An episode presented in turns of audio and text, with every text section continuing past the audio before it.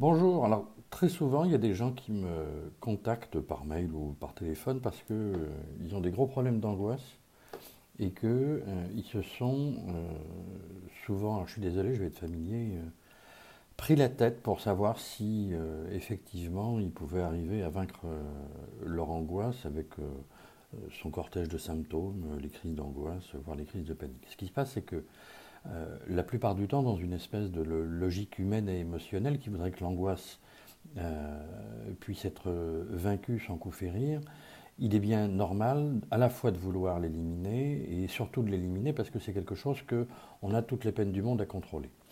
Euh, ce faisant, en se comportant dans, un, comportement de contrôle, on oublie que stratégiquement c'est le pire des remèdes et c'est ce que je vais essayer de vous expliquer aujourd'hui. En commençant par la fin, traiter l'angoisse en ne se préoccupant que de cet objectif, euh, eh bien nous avons tôt fait d'oublier l'essentiel. C'est-à-dire que l'essentiel n'est pas de commencer par gérer l'angoisse, ou n'est-il pas de commencer euh, par gérer l'angoisse, et donc de combattre les angoisses de façon, si je puis m'exprimer ainsi, intelligente, grâce à des stratégies qui sont issues euh, de la thérapie comportementale, l'approche systémique de Palo Alto, pour enfin vaincre cette même angoisse. Si vous ne faites pas ça, si vous vous trompez d'objectif, euh, eh bien, ce serait comme d'envisager de prendre la route pour se rendre de Paris à Marseille, par exemple, en ne se préoccupant que d'arriver au plus vite. Alors que vous n'avez vérifié, ni l'huile, euh, ni l'eau, ni la pression des pneus, et encore moins euh, fait le plan d'essence. Alors autant dire que vous ne faites rien pour que votre voyage se passe bien, et que du coup vaincre l'angoisse sans gérer les symptômes, eh bien c'est la même chose je vais donc essayer de vous expliquer de quoi il retourne. Alors comment est-ce qu'on peut vaincre l'angoisse d'une façon étonnante? Avant tout, il est important d'identifier les moments d'angoisse, c'est-à-dire dans quel contexte et dans quels environnements vous êtes confronté à cette même angoisse. Est-ce que c'est dans un cadre professionnel, dans un cadre social, dans un cadre affectif, sentimental, que sais-je encore? Afin d'arriver à comprendre ça, je vous invite à tenir ce que l'on appelle en thérapie comportementale un tableau de bord, c'est-à-dire à noter de façon scrupuleuse, du lever au coucher, toutes les émotions que vous ressentez. Et ainsi, vous pouvez et vous pourrez plus facilement identifier quand, pourquoi et comment vous êtes victime de cette angoisse. Vous vous dotez alors facilement de moyens simples et pratiques pour la vaincre, cette angoisse. Vous pouvez faire cet exercice pendant une période, en règle générale, c'est pendant une semaine, et vous comprendrez tout à l'heure pourquoi euh, c'est important pendant une semaine. Alors, à ce propos, essayez de respecter une discipline, c'est-à-dire de prendre note des émotions que vous ressentez au moment où vous les ressentez. N'attendez pas que ce soit euh, le soir pour faire le point sur ce qu'il s'est passé dans la journée, parce que vous risquez d'oublier des informations importantes, et ça risque d'altérer votre façon de traiter ou de vaincre l'angoisse.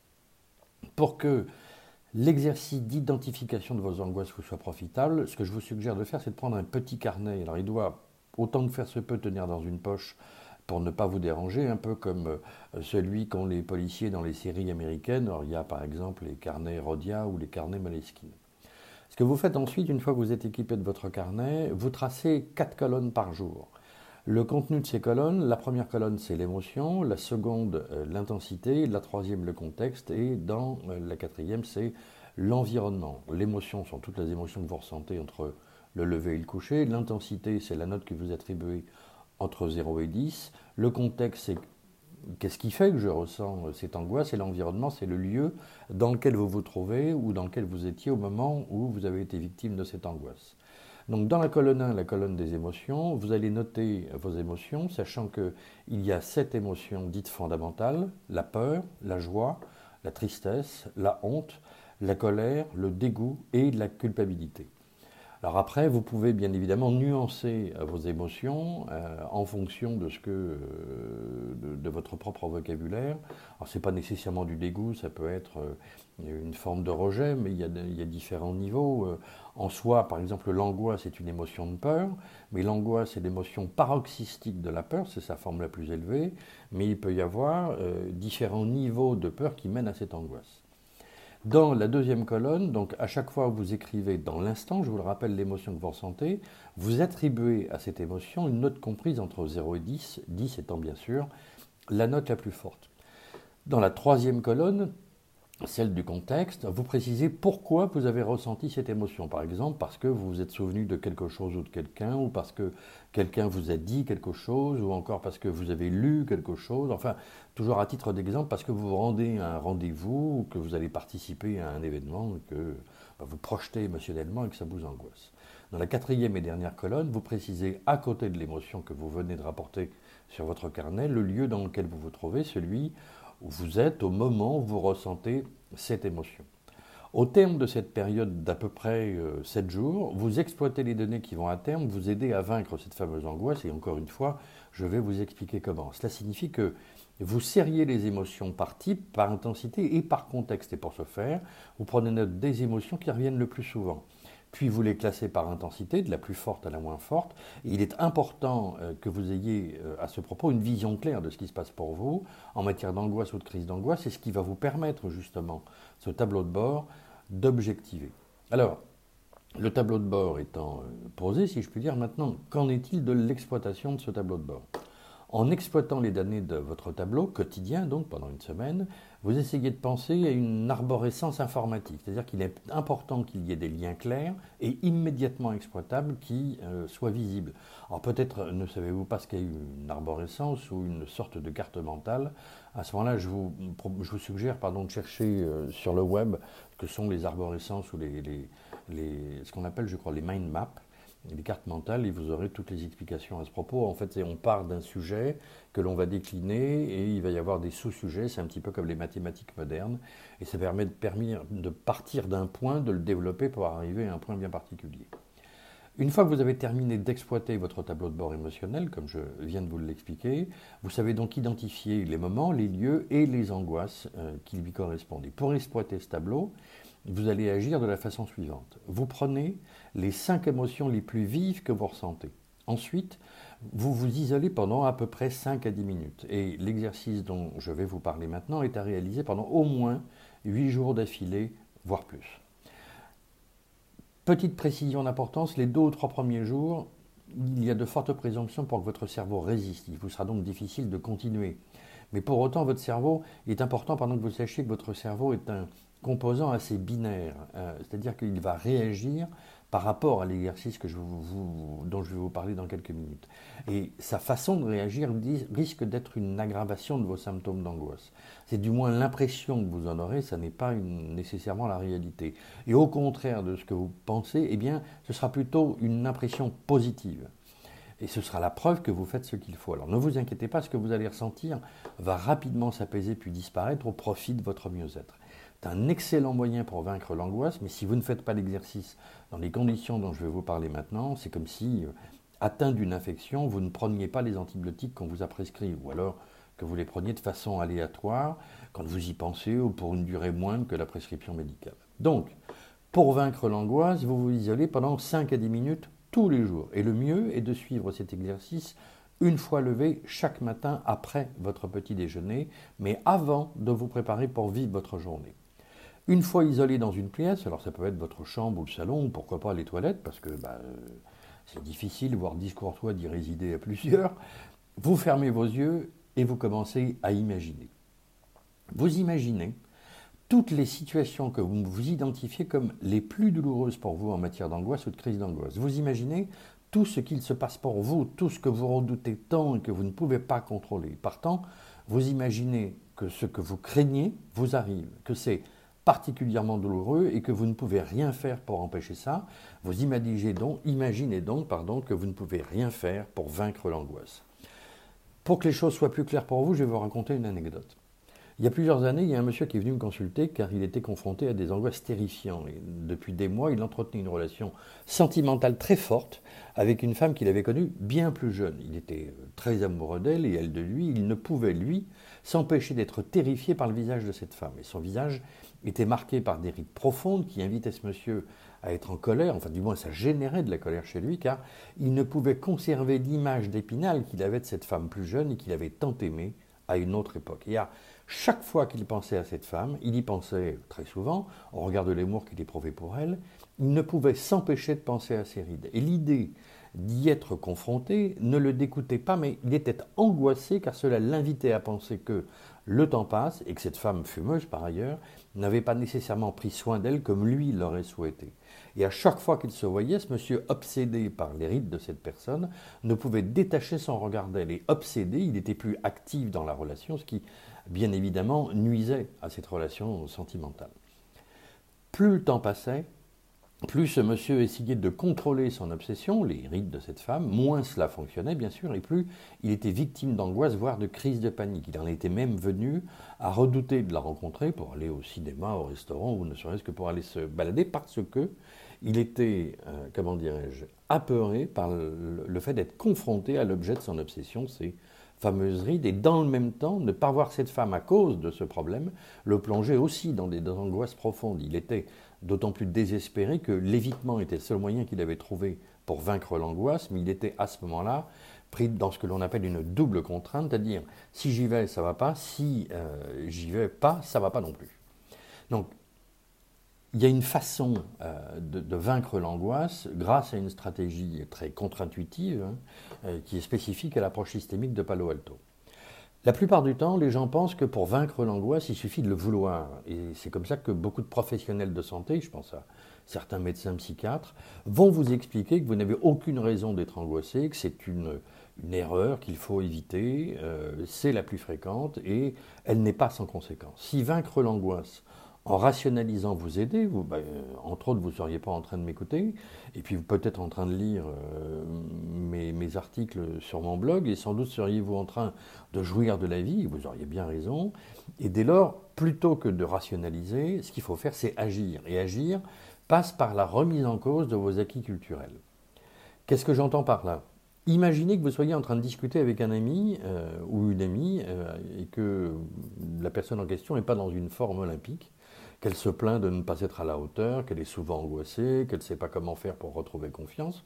Alors vous, comme c'est votre ami, ben vous essayez de la rassurer, et ce depuis un bon moment, mais force est de constater que cette démarche ne donne rien, ce qui à la longue, honnêtement, vous attriste, mais en même temps, ça vous fatigue, ça vous lasse. Alors, il y a, une façon de faire.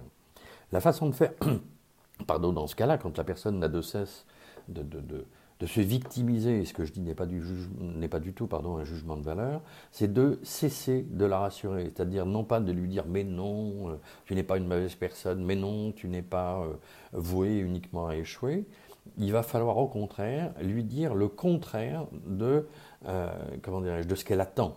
C'est-à-dire confirmer lui à cette personne qu'elle n'est rien, qu'elle lutte en vain, qu'il, comment dirais-je, qu'elle n'arrive à rien, qu'elle a raison de se mépriser, et que d'ailleurs vous vous demandez, vous, pourquoi elle insiste tant, puisqu'elle est convaincue qu'elle ne réussira pas, et que euh, du coup, vous allez lui donner un message très étonnant, c'est-à-dire lui donner l'inverse de ce qu'elle attend. Ce qu'elle attend, c'est que vous la rassuriez, et vous, vous allez confirmer, voire rajouter le fait que bah, cette personne est un loser né, et que d'ailleurs, vous ne comprenez pas euh, comment il se fait que vous soyez son ami, parce que vous avez vraiment des choses largement plus intéressantes à faire.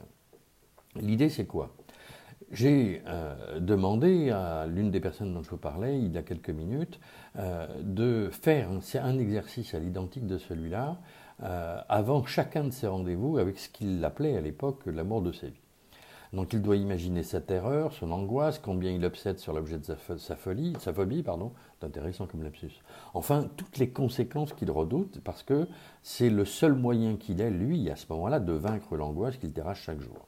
Je lui demande donc d'imaginer que cette femme va se lasser, qu'elle va le quitter, que lui sera désespéré, seul, abandonné, confronté à sa propre culpabilité d'avoir pas su gérer et combattre ses angoisses. Et dans le cadre de cet exercice, il ne doit s'autoriser aucune solution. C'est-à-dire que, de façon paradoxale, je lui donne comme prescription de ne pas pouvoir vaincre l'angoisse. Et que du coup, le pire lui est promis. C'est-à-dire, par exemple, il n'a pas le droit, une fois seul et sans amour, de mettre fin à ses jours. Parce que ce serait beaucoup plus facile.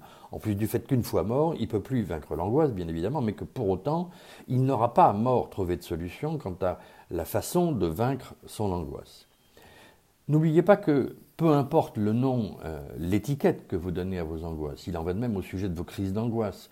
Euh, je fais allusion par exemple à l'angoisse nocturne ou à l'angoisse matinale comme crise de panique. Ce qui importe, c'est d'en comprendre le mécanisme. Cela permet très facilement de neutraliser, ce qui est la vocation même d'un programme thérapeutique que j'ai créé, dont je vous parlerai plus tard. Cette euh, méthode comportementale a pour objectif de vous redonner confiance en vous et de vous aider à définitivement vaincre l'angoisse dont vous êtes victime. En effet, beaucoup de gens euh, se sentent angoissés, anxieux, paniqués et particulièrement euh, dépourvus quant à la façon de traiter le problème auquel ils sont confrontés. Et euh, à ce moment-là, ce sentiment, cette émotion vient perturber leur vie quotidienne. Et du coup, ça peut, très souvent d'ailleurs, générer à la honte ce que l'on appelle des troubles anxieux. La différence étant qu'une angoisse peut être ponctuelle même si elle est extrêmement violente, alors que le trouble anxieux, c'est quelque chose qui s'est installé sur la durée et qui fonctionne d'une façon récurrente. Pardon. Les troubles anxieux, ça s'entend un petit peu comme une perte de contrôle, une angoisse permanente. Et ces troubles euh, se manifestent par des sentiments d'inquiétude, de tension, voire de panique très intense. Dans ces moments-là, le corps réagit fortement, ce qui est tout à fait normal et naturel. Et on peut décrire ce phénomène qui s'opère dans votre corps comme un instinct de survie qui vous indique que vous devez être prêt à réagir face au danger. C'est votre cerveau qui vous l'enjoint. Pour ça, euh, votre cœur bat plus vite, la transpiration augmente. Si vous en avez déjà fait des crises, c'est une expérience que malheureusement pour vous, vous connaissez, et vous savez très probablement que ces sensations sont particulièrement déroutantes. Et euh, elles peuvent durer plusieurs minutes et parfois des heures, mais elles ne durent pas des journées entières, elles ne sont pas constantes, ce n'est pas un H24 si je puis dire. Et les personnes qui ont euh, vécu cette angoisse se sentent très déstabilisées et submergées par leurs émotions, et mm, à tel point d'ailleurs que l'urgence ne consiste pas nécessairement à comprendre la cause de l'attaque de panique, mais bien de réussir à la surmonter pour la faire disparaître à un instant T. Ainsi, agir sur les manifestations physiologiques et physiques d'une crise vous aide à traverser ce mauvais moment. L'angoisse doit être distinguée de la peur, laquelle est plutôt d'ailleurs une réponse immédiate à une menace perçue. Et sachez qu'il est parfaitement normal de se sentir anxieux de temps en temps, puisque parfois un peu d'anxiété nous aide à accomplir certaines tâches. Mais lorsque l'anxiété et la panique commencent à affecter votre quotidien, alors là, on peut parler de troubles de l'anxiété. Alors, à propos des symptômes d'angoisse comme des symptômes d'anxiété, il vous arrive sans doute de vous dire je suis angoissé en permanence ou je suis angoissé mais je ne sais pas pourquoi, et que du coup, l'angoisse et leurs symptômes affectent votre vie d'une façon euh, assez conséquente et que l'arrivée de ces symptômes soit généralement suivie ou accompagnée de crises d'angoisse ou d'attaques de panique. Le plus souvent, les personnes euh, qui sont affectées par des symptômes d'angoisse ou des symptômes d'anxiété euh, essaye bien évidemment de rencontrer au plus vite un professionnel de santé, un psychiatre, un médecin généraliste, un hypnothérapeute, un sophrologue, un psychologue clinicien, que sais-je encore. La, liste est longue et la plupart du temps, ce type de visite euh, thérapeutique donne lieu à une prescription médicamenteuse, laquelle repose ou pas, c'est selon, euh, sur un diagnostic. et dans le domaine, on peut avoir de tout et du n'importe quoi. Et je le sais, je sais de quoi je parle puisque je l'ai moi-même vécu pendant plus de 20 ans. Mais euh, les conséquences du problème d'angoisse sont traitées peut-être, mais les causes restent inchangées parce qu'elles sont inexplorées. Il y a une façon, par exemple, de traiter euh, les symptômes d'angoisse et les symptômes d'anxiété qui sont les médicaments comme les anxiolytiques, les hypnotiques, parfois euh, les neuroleptiques. Il y a parfois certains médecins qui sont particulièrement généreux dans ce domaine. Et euh, l'idée, si vous voulez, c'est aussi quand même de limiter euh, les risques de prescription médicamenteuse inadaptée, parce que là aussi, ça n'est jamais sans conséquence. Alors maintenant, en matière de symptômes d'angoisse comme de symptômes d'anxiété qui sont souvent les mêmes, on trouve les troubles du sommeil, les problèmes alimentaires, les troubles de l'humeur, des vertiges, des troubles sexuels, de l'agressivité, euh, une sudation importante, une oppression de la cage thoracique avec des difficultés à respirer, des nausées, euh, l'accélération du rythme cardiaque. Euh, on a aussi euh, des sensations de mort imminente, une tendance à tout dramatiser, un besoin de tout contrôler, des idées obsessionnelles, la peur de devenir fou, l'incapacité à lâcher prise, donc être complètement dans le contrôle. Là aussi, la liste est longue, et c'est donc en fonction de l'identification de ces symptômes d'angoisse ou d'anxiété que, et de la valeur donnée à chaque patient de façon progressive au, soin médical qui lui est prodigué, mais aussi à l'analyse ou à la compréhension qu'elle a de, de ses émotions, que les choses peuvent changer ou au contraire s'aggraver. Alors ces troubles sont pondérés en fonction de la personnalité, bien évidemment, de chaque personne. Et ainsi, il est important de limiter tous les problèmes d'insuffisance de prise en charge, comme je l'ai dit, liés au seul traitement médical. Comme il est fortement conseillé de consulter un professionnel de la psychologie pour traiter des symptômes d'angoisse, à ceci près que certains sont formés pour ce faire et d'autres pas, puisque je vous le rappelle, il y a quand même un certain nombre de professionnels de la santé mentale dont je suis qui vont euh, vous inviter à rationaliser en vous disant par exemple que vous n'avez aucune raison objective d'avoir peur, ce qui est une façon de ne pas vous écouter, de vous respecter, puisque votre peur, elle, est bien réelle. Donc l'autre possibilité pour traiter ça et éviter ce type de problème, encore une fois, c'est euh, d'utiliser le bon programme ou de contacter euh, les bonnes personnes et trouver des consultations médicales. Eh ben, c'est euh, très facile de trouver des professionnels en consultant les annuaires ou en allant sur le web. Vous pouvez aussi vous appuyer sur des gens qui eux-mêmes ont eu des problèmes analogues aux vôtres et qui peuvent vous encourager à consulter un professionnel plutôt qu'un autre, ou vous pouvez aussi vous rapprocher de l'hôpital le plus proche de chez vous. Mais ce qui est important, c'est que vous soyez investi dans la démarche, c'est-à-dire que vous n'attendiez pas que l'autre, l'autre c'est là où le thérapeute, fasse ce travail à votre place. On a euh, souvent tendance à ranger euh, les personnes anxieuses et angoissées dans la même case. Et pour éviter toute confusion, éviter aussi les amalgames, il est important de comprendre de quoi il retourne en matière de symptômes d'angoisse. C'est vital euh, de faire cette entre de faire cette différence entre l'angoisse et l'anxiété. L'angoisse est une émotion on ne peut plus classique. Tout le monde, à un moment ou à un autre, peut être angoissé et ressentir des symptômes d'angoisse. Par contre, Certaines personnes peuvent être sujettes juste à des crises d'angoisse, et ces dernières sont d'ailleurs une, forme d'anxiété. Mais dans toutes les, ça signifie, si vous voulez, que à force d'avoir des angoisses qui se sont cumulées, il y a un moment où le cerveau ne peut plus. Donc, l'indice de valeur, de danger qu'il vous apporte, c'est l'accumulation de toutes ces angoisses qui se sont succédées les unes aux autres. Et dans toutes les circonstances de votre vie, vous êtes confronté à des situations que vous redoutez et qui génèrent de la fatigue, du stress, des angoisses et donc des symptômes liés à ces états. Et tous les domaines d'ailleurs de votre vie sont susceptibles d'être affectés par une angoisse, par une peur, voire par une peur panique. Face à tel problème, il n'y a que deux comportements qui s'offrent à vous. C'est partir et refuser le problème, ou dénier la réalité et l'intensité de ce que vous vivez à ce moment-là comme étant un problème. Mais il vous est possible d'affronter le problème. En effet, l'angoisse, et à plus forte raison les symptômes d'angoisse, expriment une crainte soudaine et ponctuelle. Et partant, ça pose le problème de la difficulté de s'adapter. C'est-à-dire que cette difficulté est adaptée par deux éléments qui fondent votre relation immédiate à l'angoisse. Du coup, il y a deux questions qui se posent.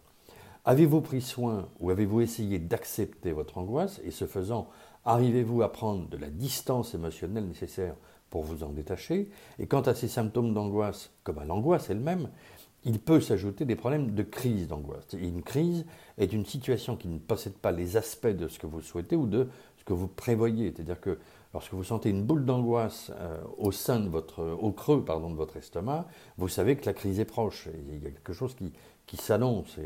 un petit peu comme une boule de neige, elle commence petite et elle peut finir très grosse.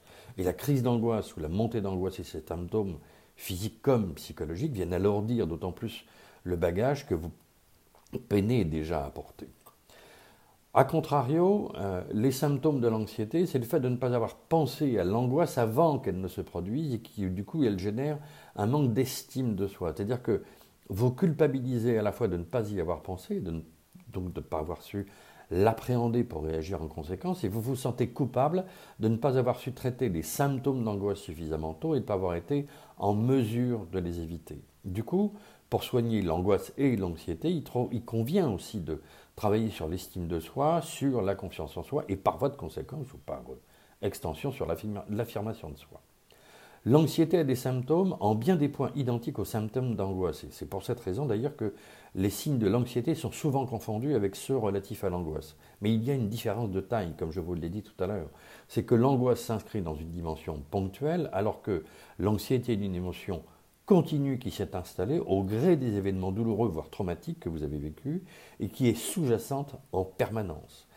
Et l'anxiété ne concerne généralement qu'un sujet à la fois, et c'est une chose en particulier qui génère une angoisse de plus en plus importante, qui se meut en anxiété au sens de son activation permanente. Et cette anxiété peut être aggravée par d'autres problèmes de stress ou de, par exemple de stress post-traumatique. Et ces facteurs de stress sont inhérents à différents secteurs de votre vie, mais surtout à la vision que vous avez de votre propre avenir. C'est-à-dire que pour mieux cerner cet état d'esprit, plusieurs questions, euh, vous pouvez être amené à vous, à vous poser plusieurs questions. Avez-vous confiance en vous? N'avez-vous pas confiance en vous? Avez-vous confiance en les autres? Etc. etc. C'est-à-dire autant de questions et de réponses qui vous font réagir d'une façon ou d'une autre. Alors attention, l'angoisse est différente du simple stress. Euh, avoir peur ou être inquiet devant une situation difficile ou nouvelle, ça aussi c'est parfaitement euh, normal. Et on parle d'angoisse et d'anxiété quand la peur devient irrationnelle et permanente. En psychopathologie, l'angoisse désigne un état physique et psychique d'inquiétude accompagné du sentiment d'oppression constante, c'est-à-dire que les patients angoissés craignent constamment qu'un malheur s'abatte sur eux. Ils développent euh, de nombreuses stratégies d'évitement pour limiter justement le contact avec ces situations euh, angoissantes. À titre d'exemple, garer leur voiture là où ils ne peuvent pas la voir, eh bien ça peut devenir ou ça devient une source d'inquiétude qui les empêche de profiter de leur journée. Alors quelle est la différence entre l'angoisse et l'anxiété? Eh bien, Les deux termes sont à peu près synonymes. Le terme anxiété est le plus souvent utilisé dans le milieu médical pour décrire ce qu'on appellera plus facilement angoisse qu'anxiété dans la vie de tous les jours. Et en psychiatrie, on parle notamment de troubles anxieux et d'anxiété généralisée. Les symptômes psychiques de l'anxiété varient d'un patient à l'autre, un peu comme l'angoisse, mais il n'est pas nécessaire de tous les avoir pour être diagnostiqué comme étant une personne anxieuse. Il suffit d'en avoir euh, quelques-uns que je vais vous citer dans quelques secondes, et pour les avoir au moins pendant six mois d'affilée. ces symptômes sont de l'inquiétude permanente, la peur de perdre le contrôle, il y a la phobie d'impulsion par exemple, la peur de mourir, la déréalisation qui est un sentiment d'irréalité de perte de contact avec le réel. La dépersonnalisation, c'est ce sentiment de ne pas s'incarner et de quitter son corps. Il y a la dépression, les pensées suicidaires, et puis bien sûr le développement d'un certain nombre de phobies. Aux symptômes psychiques s'ajoutent bien souvent les symptômes physiques de l'angoisse ou de l'anxiété. Alors, ces symptômes physiques se nourrissent souvent euh, des symptômes psychiques et inversement, et ça produit du coup un cercle vicieux qui devient euh, particulièrement difficile à gérer. Il y a les troubles du sommeil, euh, une peur de mourir de façon imminente ou euh, euh, soudaine, des sensations d'étouffement, comme je le disais tout à l'heure, des nausées, des diarrhées, des vomissements, des vertiges, la transpiration, des tremblements des membres inférieurs ou peut-être des mains ou de la tête, des bouffées de chaleur, des montées de sanglots, des montées de larmes. Et il est très clair que chez les personnes angoissées, il existe une relation entre l'angoisse et l'anxiété. De la même façon qu'il existe des similitudes entre les symptômes d'angoisse et ceux de l'anxiété, même si le lien peut être fait dans les deux sens alors qu'il existe une frontière. Inhibé, victime de votre peur de l'échec et sous le prétexte que vous n'êtes pas ou un homme ou une femme riche, beau, intelligent, euh, bien doté, si je puis dire, du moins c'est ce que vous pensez, vous ne pouvez vous empêcher de vous poser la question de savoir pourquoi une belle personne s'intéresserait à vous. Là, ce que je fais, c'est vous parler d'une situation et d'un contexte. L'anxiété se comprend comme une peur majeure, c'est-à-dire une peur qui est le fruit de projections émotionnelles, imaginez un avenir dont vous ne savez rien, comme de se présenter à une belle femme, à un bel homme, ou de craindre d'essuyer un échec ou un refus sentimental. Bien évidemment, vous allez imaginer plusieurs techniques d'approche où vous tentez de vous rassurer quant à votre peur d'échouer, voire évincer. Mais n'auriez-vous pas plutôt peur de réussir?